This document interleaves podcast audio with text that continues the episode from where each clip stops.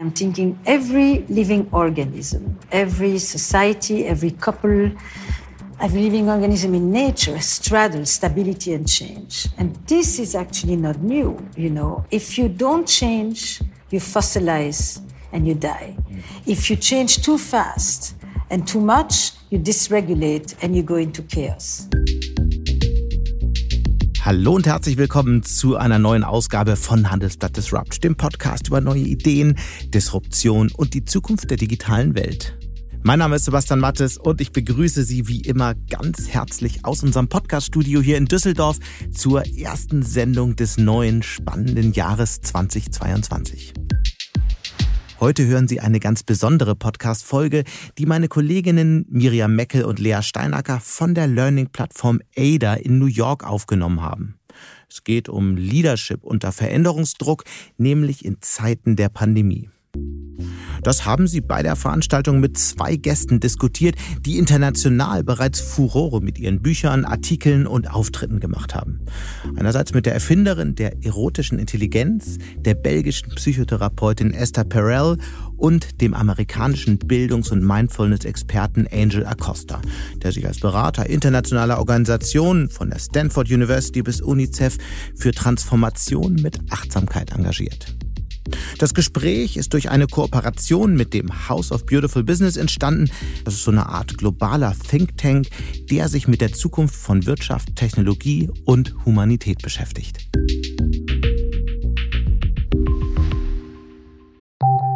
Nach einer kurzen Unterbrechung geht es gleich weiter. Bleiben Sie dran. Sie leben Fairness, Kultur und Werte? Zeigen Sie Ihr Engagement als Arbeitgeber und werden Sie Teil der Fair Company Initiative.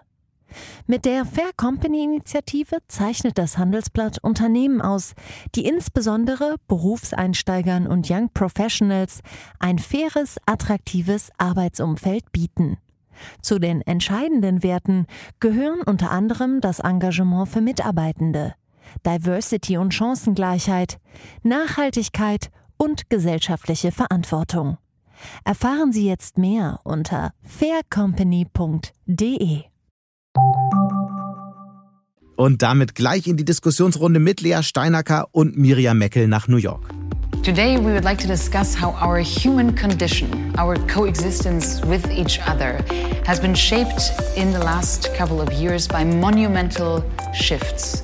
We have lived through two global economic crises. There is climate change, that is a global challenge to address.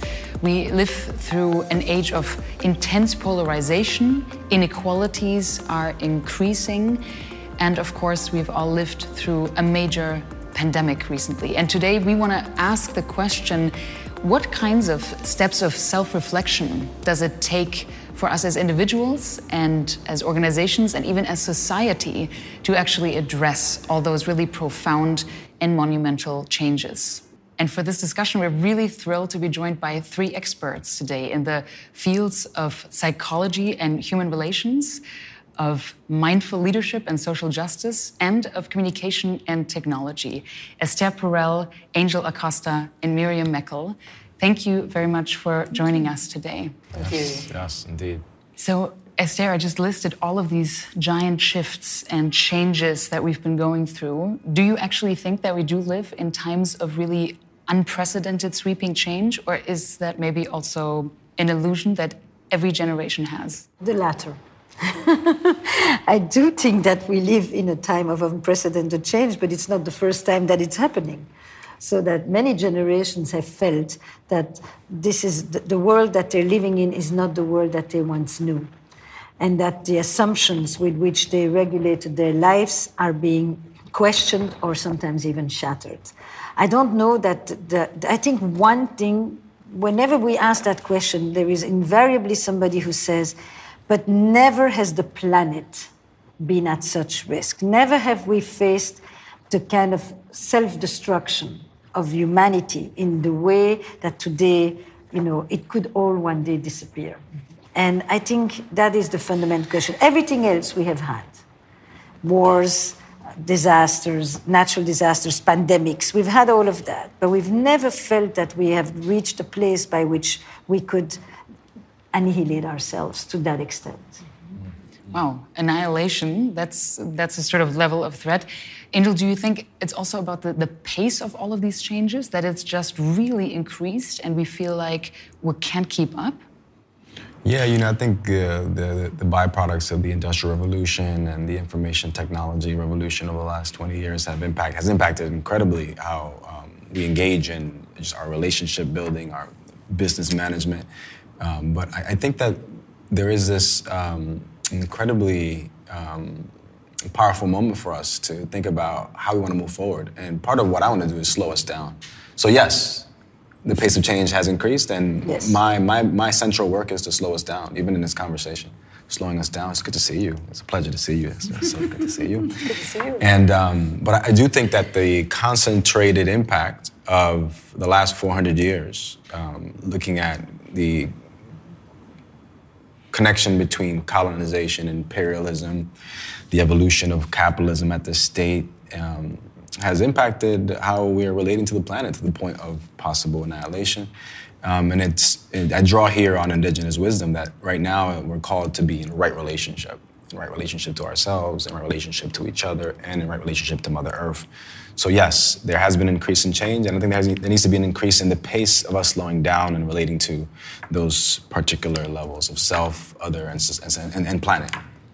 So taking the idea of slowing down, which mm-hmm. I love and I will try to do in my speaking as well. Miriam, is that something leaders can do nowadays? Are they allowed to be slow and are they allowed to acknowledge that speed is maybe not the right way to go? Well, I, I think they, they better be able to, to deal with um, becoming slower because if you just rush through transformation and, and change, I think you will lose the people. Um, you, you, somehow have to be a role model in in figuring out how to find the balance between admitting uh, the uncertainty of the respective situation where where things are really changing, and still being also a role model for offering solutions and and offering um, ways of um, uh, connecting to your teams, to your people. And I think you can't do that in a rush. So uh, whenever you, as a leader, uh, have to figure out how to take your team and do a step-by-step journey through a, a transformation process, then you really need to communicate a lot. You have to do it in a slow way because otherwise you lose the people. And you have to offer a balance between security and solution, because that's why you're a leader. And on the other hand, insecurity or uncertainty to allow for people to come up with doubts, to, to, to be transparent about their, their, their fears, being scared, and things like that. And that's a, that's a huge challenge, I think, mm. but that's a way a leader of today should be able to deal with the situation. Mm. You've often talked about the challenge of leaning into ambiguity, right? And sort of leaning into almost like the gray zone of not knowing, of uncertainty. Why is that so hard for us?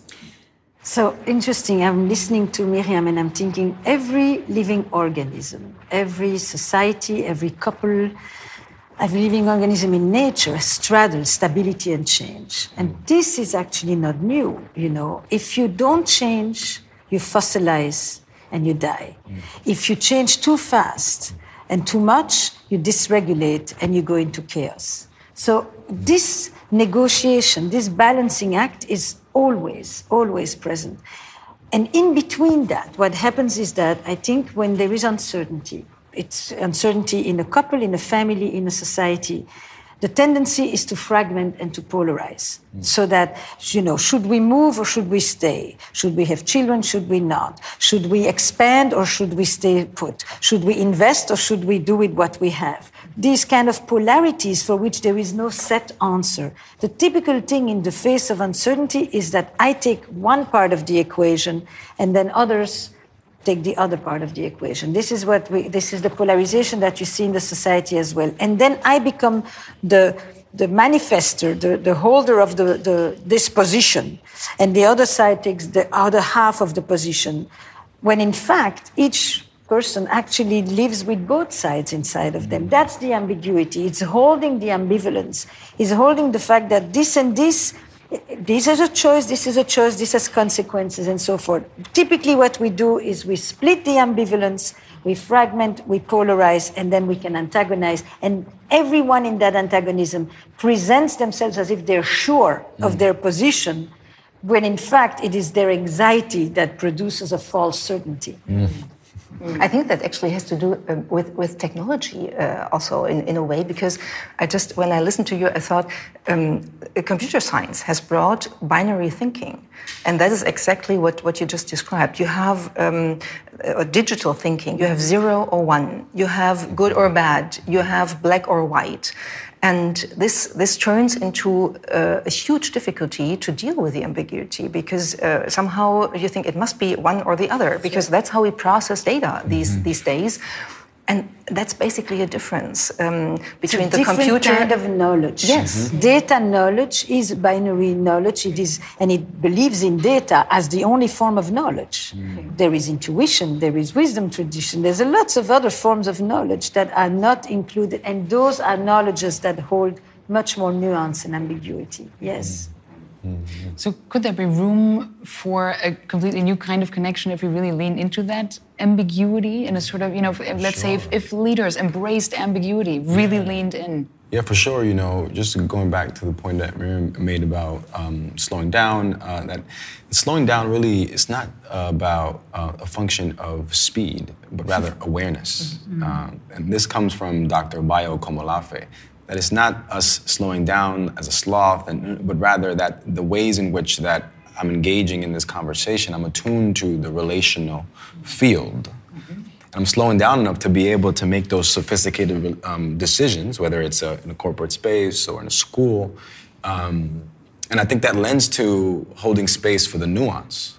If I can slow down enough where I can see the multiple dimensions of a given moment, then I can deal with, you know, whether it's paradox, you know, holding the binary and knowing that it's not a binary, it's actually a more dynamic thing. So, and in fact, in some of the, the, the last 10 years of, of, of, research on workforce readiness, there was this obsession on what are the skills for the 21st century and, you know, teamwork, um, critical thinking, um, pro-social skills, you know, forgiveness, um, collaboration. On the lower end of, the, of that list was conflict resolution and paradoxical thinking. And I think we need to bump those up. Mm. I think we need to bump those up in terms of dealing with uh, emergence, uncertainty. And the last thing I'll say is composting. Again, Dr. Bayo Akomolafe talks about this idea of approaching our lives as composting. Mm. Um, what would it mean for us to engage in a kind of uh, composting like thinking with, with, with, whatever situation, just letting it sit, let it marinate, let it, the chemical uh, reaction of the moment. You know, yeah, yeah. So thank you, Bayo. Gardening metaphor, I like it.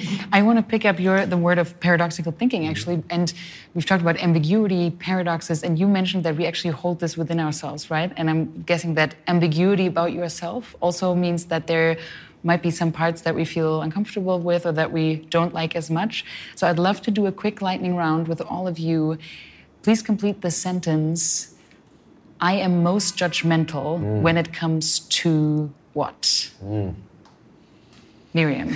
Oh my God, I feared I had to start. Uh, okay, um, I relate that to, to um, the question of being um, fast and slow because I, in spite of the fact that I'm trying to be really aware of that, I sometimes feel that I'm impatient with people when they're very slow, mm. be it in decision making, be it in, in really getting things done, uh, in talking sometimes even. And I feel that I get impatient, and that's kind of a, a yeah, way of being judgmental, and I really don't like that about myself. Mm. Mm. mm. Angel? I think I'm most judgmental um, when observing responses to anxiety. Um, you know, as, as, as, a, as a mindfulness practitioner, and the illusion I have is that I have this relationship with my interior landscape, and I can be this distant to um, to external stimuli. So sometimes when I see folks just, you know, losing their cool, um, I can be judgmental. But the reality is that I lose my cool too all the time. You know. Um, so, so I, I, think I'm most judgmental in, in, in, witnessing responses to anxiety, especially ones that are not merited or a little extreme. Mm-hmm. Mm-hmm. Can you relate to that as a therapist, maybe? when, are, when are you most judgmental? I'm, it came right up for me. I'm most judgmental of people who think they're right mm. Mm. and who think that there is one answer, one solution, and who refuse to um, to consider options, to hold the doubt, to ho- actually to hold the ambiguity. I think mm. faced with the kinds of questions that you were asking at first, so many of these things don't have just a pat answer. Yeah. Mm-hmm. Um, and I get, and I think sometimes that. Um, the data the data driven approach has that notion of um, it's evidence based, mm. you know, mm. and there are so many other. Uh, what what about a perspective that is actually people based mm. rather than evidence based? Mm. So it's that it's that kind of rigidity. Um, I, I, and of course, I then become as rigid about my judgment as the thing that I'm judging. Let's be clear. It's like you, you know, I lose my cool too. Well, and the data driven approach also pretends to be objective, right? Very sort of, this is sort of like uh, rationality and I deal with relationships, you know, and rela- I, I, one of the first things I say when you talk about conflict and relations, I say to the people, I said, this thing you just said that you present as a fact is actually an experience. Mm. Mm. It is pseudo factual. You think it's objective, but really, it is your subjective experience. And it's that which you want these people, or this partner, or this team, or this manager to be able to relate to. Mm-hmm. But you don't need to pretend that it is objective fact. It isn't. Mm. Mm, yes, there's an interesting approach by, by Gregory Bateson, yes. the anthropologist, mm-hmm. who once said that uh, information is a difference that makes a difference. So, basically, applied to, to, to the data driven world, that means we think that, that there is data and there's information we get out of the data. But as you just said, it, that's just not true because every information just comes into life by the experience we, we are having with it. So, the difference, the difference of information makes for me, for example, is a total different one than it makes for you, it makes for you, it makes for you. So that means basically the, the, the binary thinking or the, the understanding that I am right and you're wrong just can't happen. It's mm. always about our cognition, our feelings, our perception of things. And I, I, have the feeling that this has become much more difficult in a technological, uh, te- technologically driven world or in a data driven world to accept that it's always Why? transformed by experience. Why? Because of what Leah It's a different relationship to truth. So why? It is because we think if we can put something into data, that must be truth because it's factual. And I think that's not. Um, that's not true, to, to, to, stay with that. And um, we have to relearn in a way that um, a very subjective view of the world is still happening and it's still basically the fundamental experience of our world. And it, it's different uh, what my subjective view of the world is than what your subjective view is. And it's a question of respect and tolerance to, to accept that, first of all. But I think we are unlearning that by technology in a way. Because we are pursuing a rational approach? Very much so. A data driven approach, a binary approach. And that makes it hard to accept diversity, ambiguity. So, Angel, at the beginning, you also mentioned you, you brought in indigenous wisdom. You said you talked a lot about reconnecting to be able to break up these sort of uh, insecurities and and um, the fears of all these changes that we're going through. And I wonder to stay on that topic of reconnecting with ourselves, with each other, you talk a lot about reconnecting with our bodies as well, mm-hmm, right? Mm-hmm, you just mm-hmm. mentioned it was very rational, very cognitive. Mm-hmm. What do you mean when you say actually reconnecting with our bodies? Yeah, yeah. I just want to, um, Esther said earlier, she said holding doubt. Um, mm-hmm. and there's something there about holding. And, and, and as far as a, a, a, upskilling, a skill that we need to develop, like how do you hold paradox? How do you hold uh, doubt? How do you hold conflict? Um, and um, part of the holding is a somatic uh, phenomenon. Like how do I how do I feel in this moment? Like uh, being in this space, responding to you, not just at an intellectual level, but from a heart uh, space. Um, so the somatic involves obviously the body. Uh, sensing into, uh, and I think this helps with slow work and leading in spaces, right? So there's a, there's a situation that you're handling, and you can get overwhelmed from a cognitive space in a cognitive place, thinking about all the different decisions that you need to make. but your body's an incredible uh, process and entity. So allowing its entire being to help you in decision making, not just your mind, but your heart. Even you can, you know, the the the, the idea of thinking from your feet is a thing. Uh, you know, thinking with your whole body, a quickness, uh, a cleverness to respond to nature and and and, and, world, the, the life's unpredictable nature. Um, you know, so I, that's that's what I'll say, and I'll just say something about rational thinking in terms of Esther had. She brought that up, and um, there's something about rational thinking that closes the world. It creates uh, uh, an illusion of the world being static, but the world is so much more fluid and dynamic. How dare you? How dare you um, try to um, box it in such a way? And it's helped us uh, as a society to engage in scientific empiricism. It's allowed us to, you know, categorize the animal world. It's allowed us to categorize the natural world, but it's cornered us into an extractive relationship with nature. So that's what I think that rational thought does sometimes. So it's time for just a little bit more mixing it up a little bit. You know, Esther talks about mixing it up in relationships. I think it's the same thing at a larger level with the planet. Well, and you also talk about um, being playful, right? That's sort of what yeah. you're alluding to, Daniel. Yeah. You talk a lot about playfulness, Esther, in terms of um, actually when it comes to intimacy, when it comes to any kind of connection. I feel like that's a term that's really hard for adults to actually, um, first of all, to, to do, to be playful, or rather to be, I should say. And maybe it sounds like that is somehow child related. Yes. How can adults be playful? What do you actually mean by that?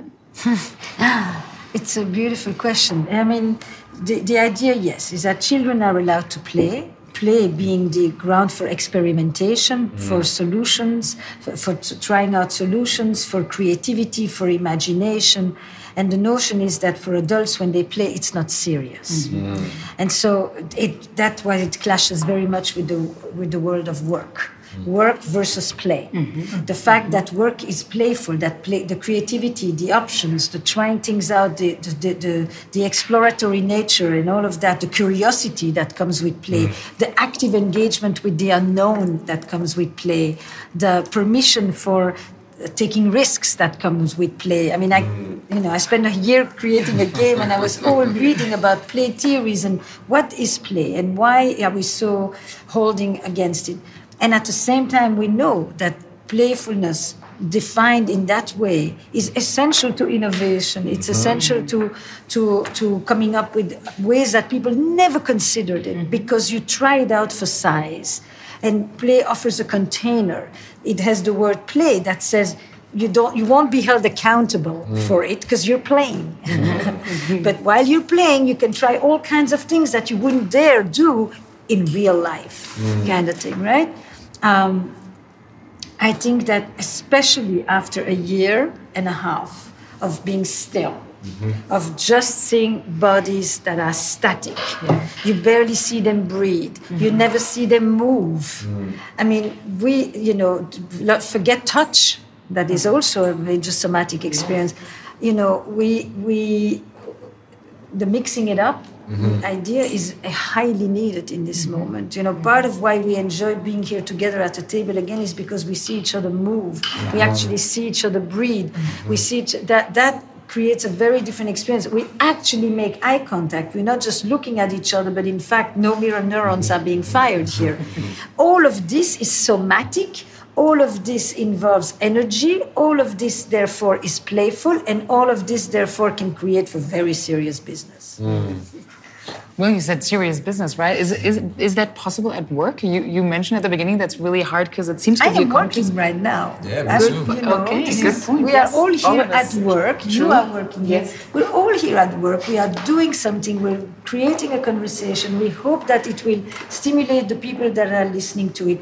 It is a serious conversation. Mm-hmm. And in the meantime, I'm relaxed, I'm yeah. breathing, I'm smiling, I'm connecting, I don't feel alone, I feel that somebody's listening to me, I'm resonating to what other people are saying, and all of this relational intelligence yes. is serious business. Mm, there's a, there's a, yes, um, and Esther said permission. Mm-hmm. You know, at some levels, we're giving ourselves permission. Like I gave myself permission to, to do slow work and be slow in this conversation. And and part of that permission is also to play. Um, and one thing to frame what Esther said around um, play and creativity and experimentation is that it facilitates the opportunity to experience awe. Mm-hmm. Uh, yeah. Like I'm, I'm experiencing awe right now of just the brilliance in this conversation. And so in terms of, you know, serious business, it's really about giving yourself permission to one play and to create the container for experimentation, for innovation, for awe. And then obviously you get into the conversation around profit when it comes to business. And so that's where I think where it gets a little serious. It's like, okay, if we play too much, will this impact the bottom line? Well, in some cases it will.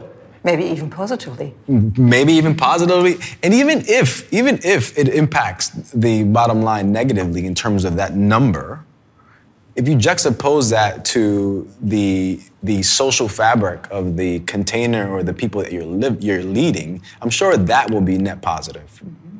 So that trade-off there is going to be interesting for leaders to make. I was just wondering, um, we might be able to help the members of the ancient corporate world to accept playfulness um, if we rephrase it. Uh, so, uh, what, what you were describing um, is a little bit maybe like an experimental mode also and, and, children accept that as a as a given. They just try out things all the time.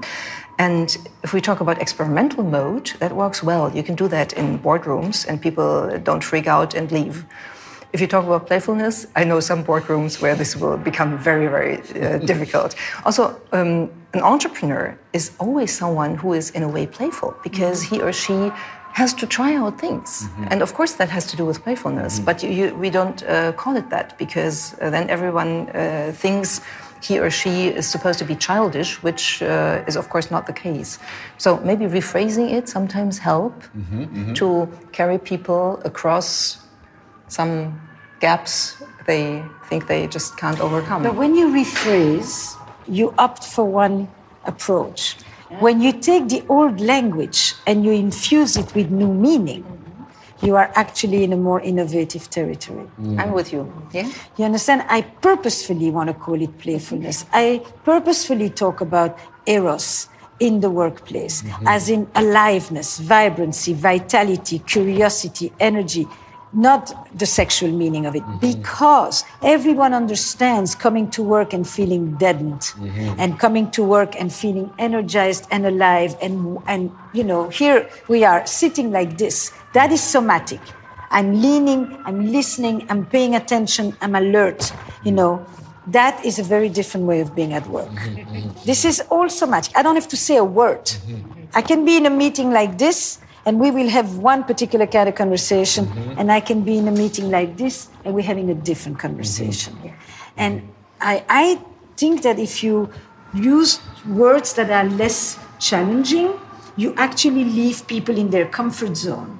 If you want them to stretch beyond their comfort zone, mm-hmm. you take a language and you say, This is how we typically look at it. It's like Stoicism. We typically look at it as grinning and bearing and hardness. It has nothing to do with the original meaning of Stoicism. Mm-hmm. You know, virtue and vulnerability. It's a combination, self and community. Everybody is talking about that, mm-hmm. that mix at this point. Security, as you were saying earlier, mm-hmm. you know.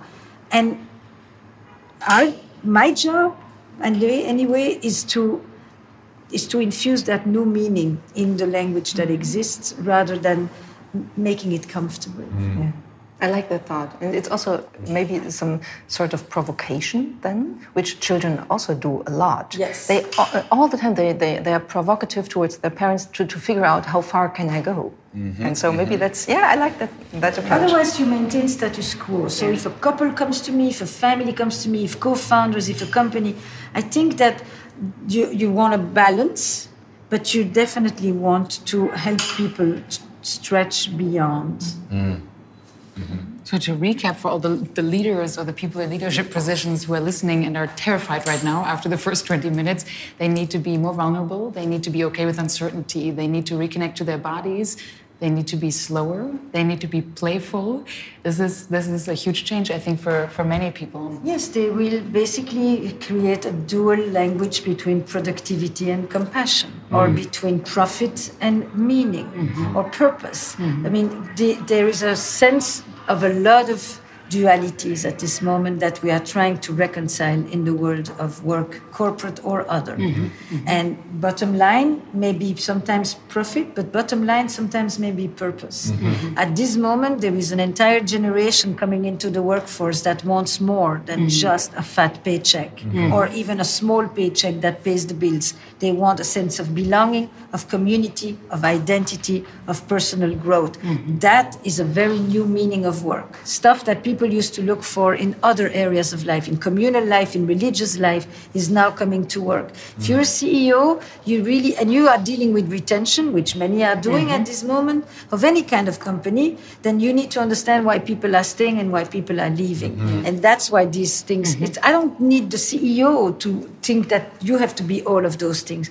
but you really, I think, need to know what does work mean today? Mm-hmm. It's like, you know, when I talk about marriage, I talk about what is the new meaning of marriage? What do people look for in marriage, in committed relationships, in, in intimate relationships? It's not the same as it was 50 years ago, mm-hmm. neither is it at work. Mm-hmm. mm-hmm. Is that okay to say? Yeah. Oh, absolutely. Very clear. Bring it, bring Very it. clear. Well, and all of you actually have alluded, you've mentioned multiple times we're here together. We are physically here. We are actually able to connect. And I think that's a, a, question also of what it has been feeling like, especially in the last 18 months, to have any kind of community, right? Was that even possible to feel community through, for example, technology? A lot of us, you mentioned it was only this part of the body, but a lot of us at least had that's those right. video calls. Mm -hmm. And I wonder if we can sort of take a look at what technology has done to our sense of community first. So, Huge I mean, for example, lots of movements, right, where we've seen things go viral, climate marches, police brutality, mm-hmm. lots of things that maybe without those um, kinds of technologies would not have been possible. So, can you talk a little bit, Angel, about what where you see the role of technology in finding maybe a new way of community? And this is not just happening in the last 18 months, of mm-hmm, course, mm-hmm. but it has been this new platform for sparking community. Yeah, yeah. Um, as I was preparing for this conversation, I was thinking about Esther's work in terms of mating in captivity. Because on some levels, this last year and a half, we've been working in captivity or working in a form of capture.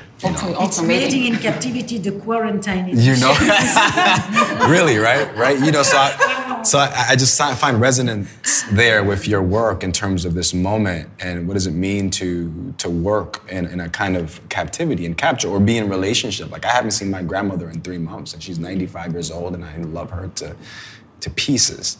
So I, I think so on the one hand, um, it's been difficult, and I just want to take a moment to, to touch the, the grief that, that comes with the loss of a previous life and the routines, the patterns that we had, and, and the loss of life. So anybody who's lost anybody, just uh, sending you condolences.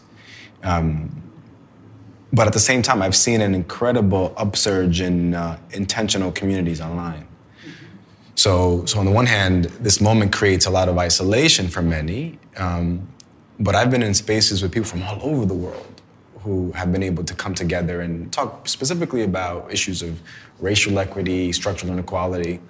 And I, where I'm at now is like, oh my God, uh, in the midst of the depressive moment, depressing moment of being isolated, what does it mean to engage in a kind of structural love in digital form? So um, there is potential. And there is. I, am I'm, I'm very optimistic um, in, a, in, a, stoic way, um, and just excited. but uh, but Miriam has a lot to say about this as an expert in technology and communications. Well, I think um, we really have observed the dual nature of technology. On the one hand side um, it has brought many very positive things. You mentioned a few, Angel. On the other hand side, I really think we also um, can observe that technology can take us apart uh, as, as individuals, like sitting in front of a Zoom call or whatever video call for 12 hours a day makes you extremely tired in a different way as, uh, as I observed it myself than being in a, in a conference space or being around uh, other people. It makes you drained because you don't have like you said before, Esther, you don't have the, the real eye contact. You're staring into a camera for hours mm.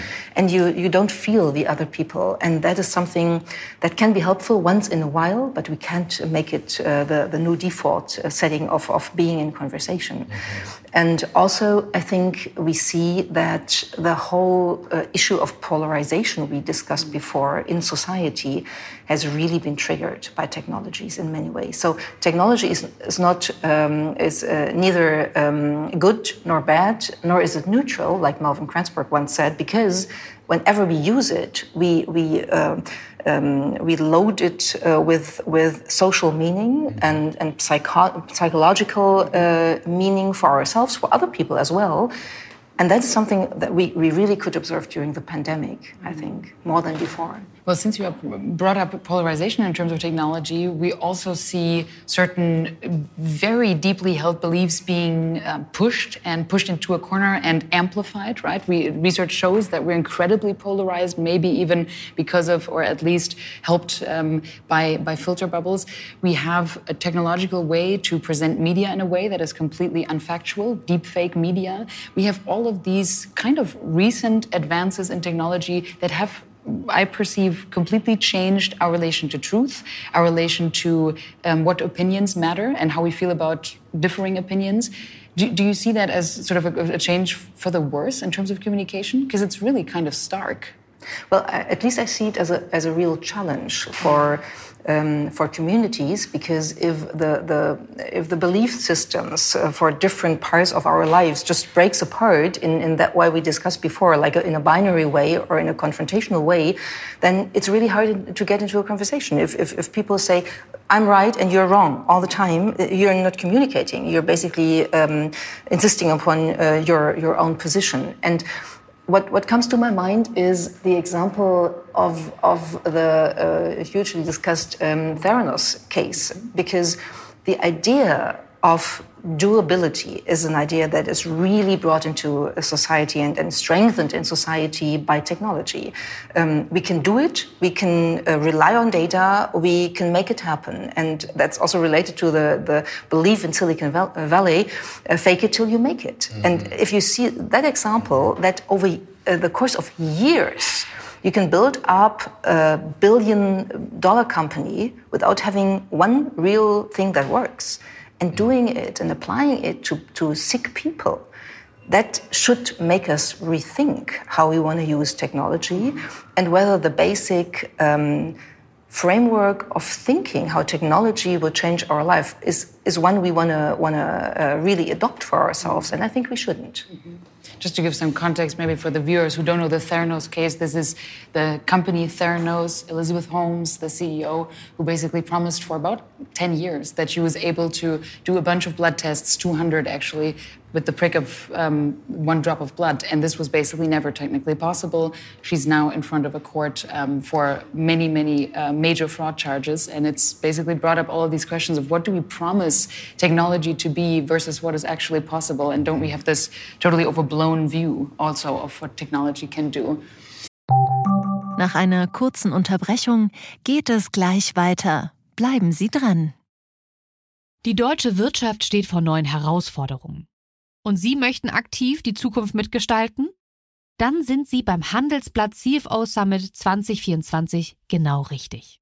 Erleben Sie hochkarätige Speaker und CFOs renommierter Unternehmen wie Amazon, Google oder SAP. Seien Sie Teil dieses exklusiven Gipfeltreffens am 11. und 12. Juni in Düsseldorf. Mit dem Code Podcast sparen Sie bei der Anmeldung 15% Alle weiteren Infos unter handelsblatt-cfo-summit.de. So, since I want to stay a little bit on the on the issue of polarization, because you brought it up at the very beginning, we also um, tend to, um, in our very human ways, very much go into our corner of our opinion. And I want to do another lightning round because I actually find it hard to consider this question for myself, and I would like to put it to all three of you. When was a time that you have actually changed your mind? Can you share? I'm not going to be starting this time. One issue when you've actually genuinely changed your mind. Mm. Angel, do you want to start? All right, yesterday. um, I think, um, you know, after going through a rigorous uh, doctoral program at Columbia, um, that, that five year period, I, I, think my perspective on how we should educate um, our children has changed um, very dramatically. Um, I think I think originally I think we, we all I think in the spirit of you know thinking that we're right we all have opinions on how we should educate children or kids and I think I had a similar um, orientation that you know that certain conditions would um, would enable powerful learning. And I think throughout my doctoral experience, I noticed that uh, there's so much at play when it comes to educating young people the structural forces, the historical forces, the social conditions, trauma, the impact of trauma, the fact that our kids are not just their trauma, they're incredibly complicated and complex uh, beings. And thinking about how to create conditions for aliveness. And I think Esther mentioned that earlier. And, I, will just take this opportunity to talk about thriving a little bit. Um, there's a lot of research on thriving right now and uh, thinking about thriving in the workplace. And just for those who are listening, you know, one of my colleagues, Dr. Kia Darling Hammond, uh, PhD from Stanford, she did studies on, on, on thriving, and she said that there, there are five particular elements that need to be put in place for any community to thrive. One, a sense of community, like a sense that there is this shared uh, identity or at least uh, a shared sense of a common purpose or destination, so community. Uh, to selfhood, that in that community you can you can be who you are fully and express that and, and be seen and acknowledged by that community. Uh, thirdly, uh, pleasure. So it has to be fun, right? Can we play? Can we can we experiment? And let's use the language of play. Um, thirdly, abundance. So can you feel a sense of abundance? Not just monetarily, right? But just a sense of like enough. There's enough in this. Like I feel abundant, a sense of abundance in this space. And then lastly, there's a there's a composite element, and that's just being. So can you create the conditions where people can just be? It's so interesting that the major areas of research at this moment are thriving and trauma. Mm. Mm-hmm. Mm. And these two are related, mm-hmm. right? It's like um, the, the, the, the, research on, on wellness, feeling good, being on a communal, collective level and on an individual level, and then trauma as the permissive uh, licensed language for talking about pain and suffering mm. today. It's really interesting. Fascinating, fascinating. And then, and then in terms of work, because we're talking to communities who are in business, in the middle there, there is peak performance. So peak performance for you know for business, for whatever organization you're in, and in between trauma and flourishing, in the concept of trying to create conditions for peak performance, there's flow. So in what ways are you creating conditions for your colleagues, for your teammates to experience a sense of flow? And part of there's so many different features of flow we can get into. I'll just I'll just name one. That time tends to dilate. Like time. Like I, I don't know I don't know how long we've been in this conversation right now. I feel like it's been a while, uh, but maybe it's just been half an hour. I don't know. But So so I've been in a state of flow, and as I said earlier, I experienced awe. So in a sense, I'm in a state of peak performance, at least in terms of me feeling comfortable being here and just being graced by just beauty at, at the most fundamental level in terms of being in, in, in relational, exp- expressing my relational intelligence with you all. Well, I'm so glad you changed your mind on that because that was really interesting. I don't know what you thought before, but I really like it. Um, I had two clear. thoughts about changing the mind, but and before that, I, I was really thinking when you were talking about polarization. I'm a couples therapist primarily, mm-hmm. and so I think I've lived in the land of polarization. Mm you know, for a long time. Um, I think that that in a micro way, couples therapy presents you with polarized relationships mm-hmm. of people who need each other badly. Mm-hmm. So we can go into that, but I just thought I have experience with polarization, mm-hmm. but from a different. Uh, I, it, I had two immediate responses that popped into my head when you asked me about changing my mind, and I'll start with the more recent one. I think I fundamentally changed my mind in terms of racism in the last year. Mm. I I definitely had this notion that to be a racist is to harbor negative thoughts, discriminatory mm. thoughts about another group or other people, rather than to be a racist is also participating in a system that structurally mm-hmm.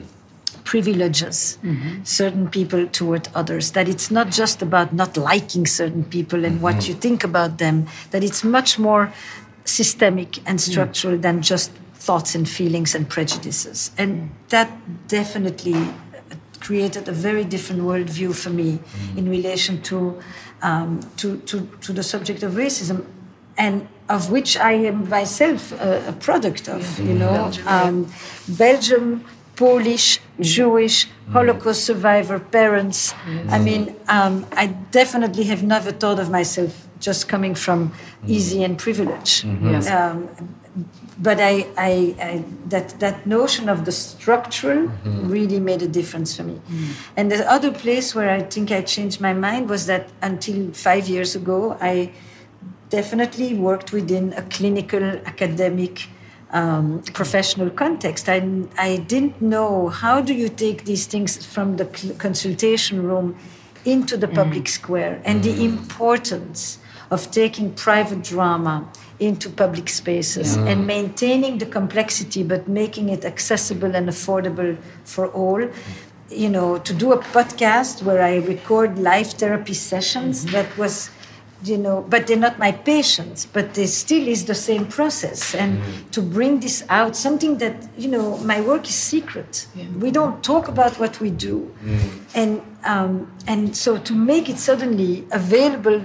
for free to the world mm-hmm. and to say, this is therapeutic, this is not therapy, but there's plenty to learn in this, was a fundamental change after 35 years mm-hmm. of what does one do with that knowledge that one accumulates in a clinical room. Mm-hmm. I, I, so where should we begin? How's work? I mean, this was really for me like, at first I thought I'm, I'm, I'm, I'm betraying. I'm, I'm, I'm losing the essence. Mm-hmm. I, I, I, sell my soul to the, you know, mm-hmm. and then I actually really thought of it like I, I and I still think that somebody's going to come and say, "You sold your soul to the devil." Mm. You know, Faust is. No, I'm really happy that you changed your mind on that and, yes. and you uh, decided to do the podcast. It's very hard. I, I can imagine. Very hard, yeah. you know, to. Mm-hmm.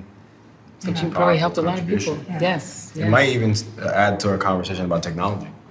Absolutely, it's yes, also a way. technology. Of, That's an educational technology. Oh, absolutely. Social technology. It's a social yeah. technology that's interestingly collective and I think also very individual because the podcast can be so intimate. Mm-hmm. Even if you listen maybe with two people, you listen to it together. I've definitely done that, and it just it sparks conversation. Mm. It really, um, it's really insightful. Mm. Miriam, have you changed your mind? Well, I think yes, uh, very often. The, the, thing that came to my mind immediately um, is that whenever you end a relationship, um, you change your mind, but not in the, uh, in the uh, not only in the very concrete way, but like your mind changes. Uh, mm. that's that's at least my experience. Maybe even your your whole personality changes in a way. Um, so that came to my mind, but I don't want to go deeper in that. Um, the other thing that, that came to my mind, where really changed my mind, also in a, in a dual way, is I think up to the age of like 40, I thought that my brain is basically um, the commander in chief. So that's my steering committee, mm-hmm. and it it uh, allows for my body allows my body to do everything I want. So mm. basically, if my brain says yes, you can do that, mm. then I will do it, and that basically um, caused me to run into a major depression about ten years ago, mm. and I really went very deep into the topic, the connection of the, of, uh, the human brain and the human body and the soul and whatever uh, goes together there. And the heart. And the heart, yes, yes of course. Yeah, well, I mean, it, it depends on whether you want to um, uh, mention it as, as a heart or as a soul. I think that you could we, we could debate that, but all of it. So uh, is has to be seen as one. So it's just a, needs to be a holistic approach and. Um, so I got rid of this commander in chief, my brain as a commander in chief uh, idea, and that was very healing. It was really a deep change, and I really like that I could, could make uh, this transformation because I think it changed me as a, as a personality in many ways. Well, all, you just mentioned it's been a long time actually that, we that we've been in this conversation. It has been a wonderful flow. So to end, or just like to do two more things. Number one, I want us to think about rituals because I think rituals, especially in times of isolation, are an interesting way to connect. And I want to bring in um, the wonderful author Suleika Jaouad because she recently wrote about the power of rituals. They are, and I quote, ceremonies that allow us to shoulder complicated feelings, that make room for the seemingly paradoxical act of acknowledging the past as a path toward the future. Mm. So I want to take that idea of these ceremonies and wonder what kinds of rituals could help us in this moment with all of this change after a lot of isolation with a lot of paradoxes with a lot of polarization. What are some maybe personal rituals some interpersonal ones rituals at work? Have you had experiences with that that you could sort of share with the audience in terms of creating rituals? I just want to just acknowledge miriam and um, just um, putting your commander in chief in check. Um, I was listening to uh, Inuit uh, indigenous elder in Canada talk about that sometimes there's more distance between our minds and our hearts than there is between us. Um, and so, if any ritual, um, any rituals that you can engage in as an individual or even as a company, is, is for integration uh, is for integration. So definitely a big fan of having not just the typical company retreat, but but consistent community circles, consistent restorative circles where people can just spend some time just resonating with how they're arriving. You know, I, I was facilitating a, a community circle yesterday, and I just asked a very simple question. I was like, "What questions are you asking yourself right now?" Period. And some of the questions that came up were fascinating in a corporate space. Fast. They were like, you know, should we move? You know, in relationship to their home, should we move homes? Should, um, you know, how do I become less irritable? Um, is this the right place for me? Hot one, you know. But it was an, it was an it was an anonymous uh, virtual um, platform that I used, but all kinds of questions that enabled uh, the community to just kind of say, hey you know, I think we're all on the same page here. We're all kind of hurting. We're all kind of curious. We're all kind of trying to make sense of it. And at the end, there was a deep and profound sense of community. So any ritual that allows us to, to, to just connect mind, heart, community. Um, and lastly, gratitude rituals from an individual level. If you can get up every day and just write, you know, three things you're grateful for, that tends to really support with overall well-being in the long term. I'll take up your first point of asking each other questions because yeah. you you put that to your group. What mm-hmm. are the mm-hmm. questions that you're asking each other? And I want to actually um, take the example of your new game, Esther's new card game. Where should we begin? Which is basically a wonderful collection of questions that are supposed to be conversation starters. We will use them today as a way to end this conversation, but as a last way of connecting. So I would ask each one of you to take one card and then choose who you would like to ask the final question to. So each one gets one. You don't want me to talk about ritual? yeah, oh, but yes, please. Absolutely. No, no, no. Happy to if you'd like to add first. I actually, Absolutely. I, I, think it's such a beautiful question. Mm -hmm. And I think that the, the, the quote from, from Suleika Jaouad is also really apt. A ritual is a routine that is infused with creativity and intention. Mm. A ritual is symbolic. Mm. A habit, a, a, routine is a habit. Mm. A ritual adds the meaning of that habit mm-hmm. and it becomes symbolic. It mm-hmm. represents something more than what it actually mm-hmm. is in the act itself. And this, I, I wrote so much about ritual, mm-hmm. routine, and boundaries this year, actually. Mm. Yeah. But, but I started this year, and I don't think it should be limited to that because this goes back to what you were talking about with time. Mm. There was such a collapse of time, mm. such a collapse of all our roles into one place. And we usually have speciality. I change to go to different activities, to meet different people. I change location, I change clothes, I change environment. And it creates boundaries, delineation, demarcation. When I have none of that, mm-hmm. nice. It's so beautiful. Just in the right moment. That is wonderful. Yeah. That is wonderful. Mm. Mm. I think that rituals are helping us create these demarcations mm-hmm. between day and night between work day and play day mm-hmm. between between being functional and being reflective between being alone and being in community between mm. taking care of and being taken care of yeah. it's a, and uh, it's essential to actually think about rituals ever more so in a secularized society. Mm-hmm. You know, more than ever, we are creating rituals because we are less receiving the legacy rituals that our culture, our community, our religious cohort handed down to us mm-hmm. for how we come into this world, for how we leave this world, for how we deal with fragility, with illness, with uncertainty, with nature. All of these things have been regulated with rituals. Mm-hmm. And um, I can't emphasize the importance of it enough. So thank you, Suleika. Mm-hmm. Yeah. So what, maybe we will end with the ritual of, of playing asking, cards. Yes, playing cards or being playfulness. Storytelling. It's the ritual of storytelling. Exactly. Please each take one and think about who you would like to ask your questions to. Mm. And perhaps this time I'll have Esther start because we did the other round. Though I just spoke, so I'm willing to. Do you want to go? Because I just spoke. yeah, I can. I'd love to ask uh, Miriam this. Um, I wish I had spoken up when.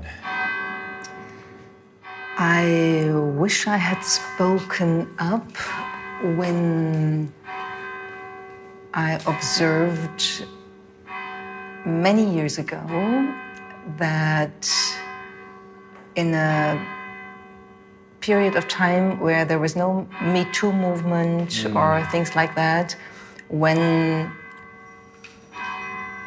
people transgressed my mm. boundaries, and I mm. thought, as often the only woman in the room in the business world, mm. um, and I thought that's not okay, and I didn't speak up, but I do now.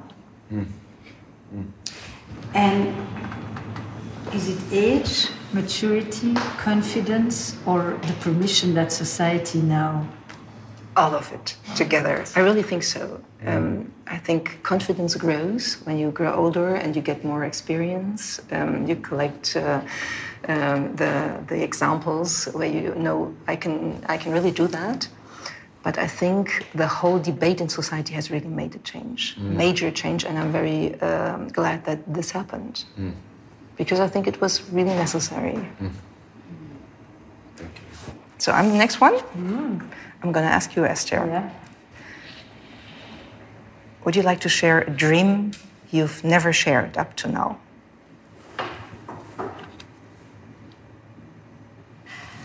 You know what? The dream that I've never shared up to now would be something like that I've never said out loud. I would say is this: the, what I am living now is actually a dream I had mm. as a child. Oh. You know, when I was a child, I used to think and I would think, listen to my the experience of my parents and what it was like to be Jews in World War II. And I remember as a kid saying, no door will be closed to me. I will enter all these spaces and they will want me there. They won't exclude me from society. They won't try to destroy me. And um, I, I don't, this way, like, wishes I would say to myself at night, just as I was lying in bed, like, one day, you know, they will want me, they mm. won't hate me, that kind of thing. And I feel actually that I am living that. Mm. What I don't say is that it actually was a dream mm. that has come true. Mm. That is wonderful. Mm. Thanks for sharing. You know, mm. I've actually never said this. Mister, it is hard for me to admit. Mm it's, it's hard for me to admit how much I need support right now in terms of um, giving birth to my firstborn son with my wife and being extremely isolated during the pandemic um, and feeling an incredible level of isolation still. Mm. Thank you for sharing. What is one of the more significant experiences of support you got in this period?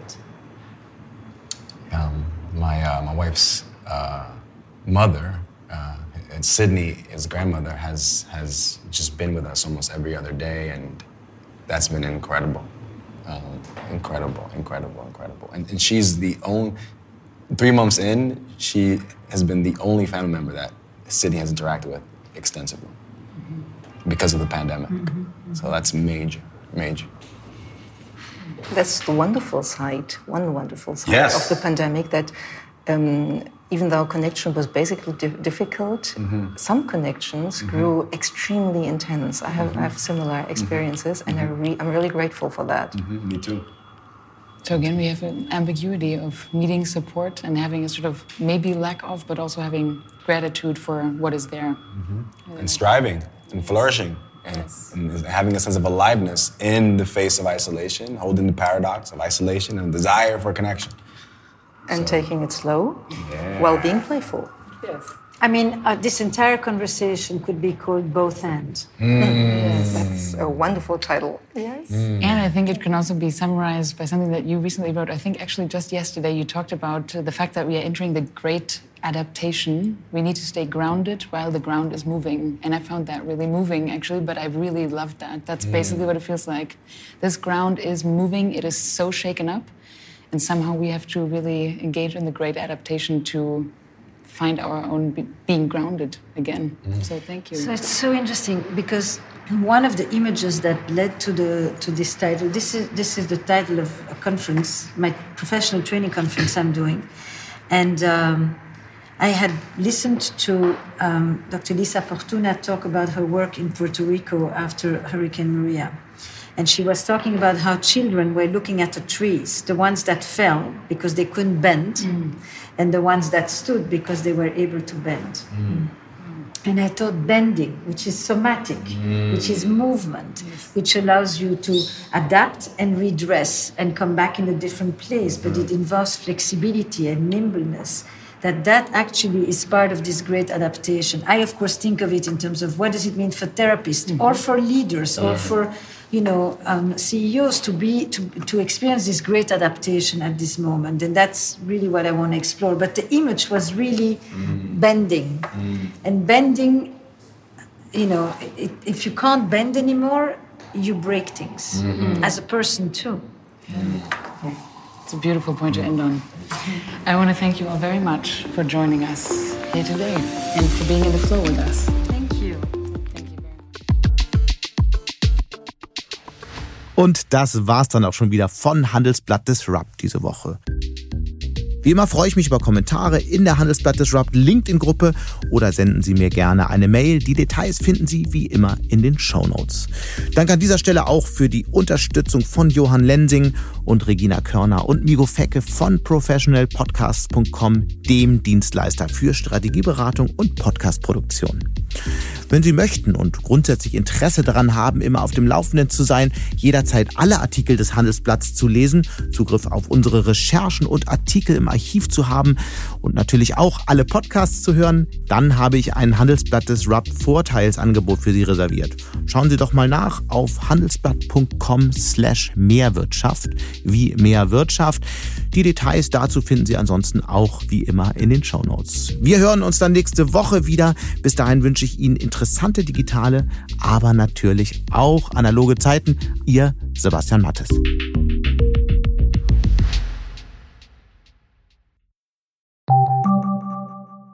Zinsen, Immobilien, Geopolitik, das Jahr der Entscheidungen. Das ist das Motto des diesjährigen Bankengipfels. Banken sehen sich gerade mit einer Vielzahl von Krisen konfrontiert. In dieser Situation sind unabhängige Information und Orientierung wichtiger denn je. Beim Bankengipfel erwarten Sie daher News und Networking sowie wertvolle Impulse von Vordenkern aus Banken und Tech. Wir freuen uns auf Sie am 4. und 5. September in Frankfurt. Mit dem Vorteilscode Bankengipfel24 erhalten Sie 15% auf den Teilnehmerpreis unter handelsblatt-bankengipfel.de.